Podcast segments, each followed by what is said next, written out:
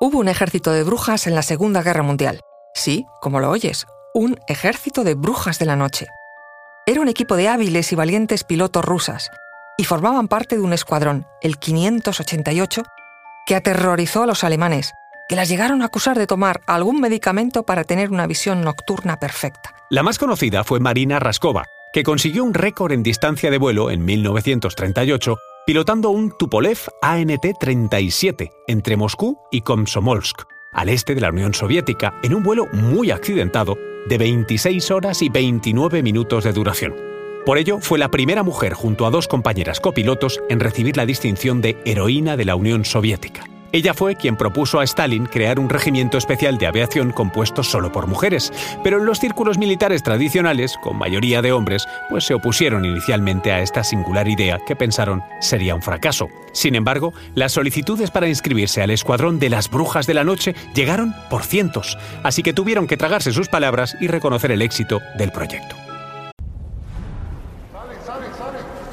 Conoce mejor al equipo que protege nuestras costas. Alerta en el mar, el jueves a las 10 un nuevo episodio en National Geographic. Soy Luis Quevedo, divulgador científico. Y yo soy María José Rubio, historiadora y escritora. Y esto es Despierta tu curiosidad, un podcast diario sobre historias insólitas de National Geographic. Y recuerda, más curiosidades en el canal de National Geographic y en Disney Plus. En junio de 1941, la invasión alemana de la Unión Soviética empezaba a ser un hecho que obligó a una rápida reacción rusa. Stalin accedió a la incorporación de las mujeres al ejército, en diferentes puestos, y a la creación de los primeros regimientos de aviadoras. Para el ya famoso batallón de bombardeo nocturno o de las brujas, se reclutaron 115 mujeres voluntarias de entre 17 y 22 años, a las que se ordenó, atención, cortarse sus largas melenas y trenzas para parecerse a sus compañeros pilotos. Tuvieron que aprender muy rápido.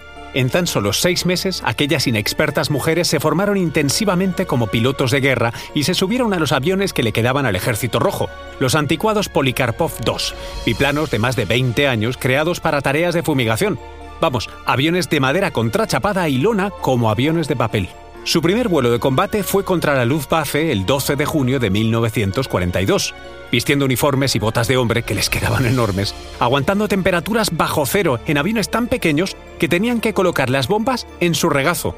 Estas mujeres volaron de noche para atacar al enemigo, y vamos que si lo consiguieron. Y es que había que tener mucho valor. Volaban a 120 kilómetros por hora, y eso hacía que fueran casi indetectables para los enemigos. No llevaban ni mapa, ni radio, ni GPS, obviamente, así que era bastante fácil perderse. El escuadrón volaba solo de noche y hacía un mínimo de 10 salidas nocturnas. Volaban en grupos de tres, dos hacían de cebo, el tercero apagaba el motor y planeando casi como un paracaidista lanzaban las bombas sobre el objetivo que por qué las llamaban las brujas de la noche. Se cuenta que los alemanes comparaban el ruido de las alas de los Polikarpov rusos al rozar el aire de noche con el ruido que hace una escoba. De ahí el apodo de las brujas de la noche. La pericia de estas mujeres fue atemorizante y hasta humillante para el ejército alemán.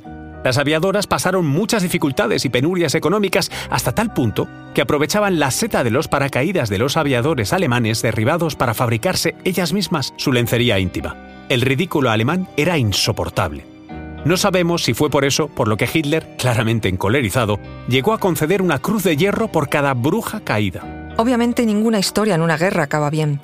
El Escuadrón 588 de aviadoras tuvo 32 bajas, incluida la coronel Marina Raskova, su fundadora, cuando fue enviada a la línea del frente. Con su muerte se celebró el primer funeral de Estado de la Segunda Guerra Mundial y fue enterrada en el Kremlin. El resto 23 pilotos restantes fueron condecoradas con el prestigioso título de Héroe de la Unión Soviética. A pesar de su extraordinaria contribución en la Gran Guerra Patriótica, como se conoce allí a la Segunda Guerra Mundial, las brujas nocturnas fueron excluidas del desfile del Día de la Victoria en Moscú y muchas de ellas siguen siendo, aún hoy, grandes desconocidas en Rusia. Su papel fue además importantísimo en levantar el ánimo a las mujeres rusas, tanto las soldados como las civiles, durante lo más duro de la contienda.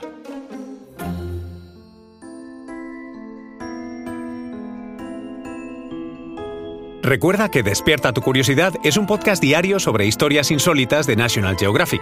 Disfruta de más curiosidades en el canal de National Geographic y en Disney Plus. Y no olvides suscribirte al podcast y darle al like si has disfrutado con nuestras historias.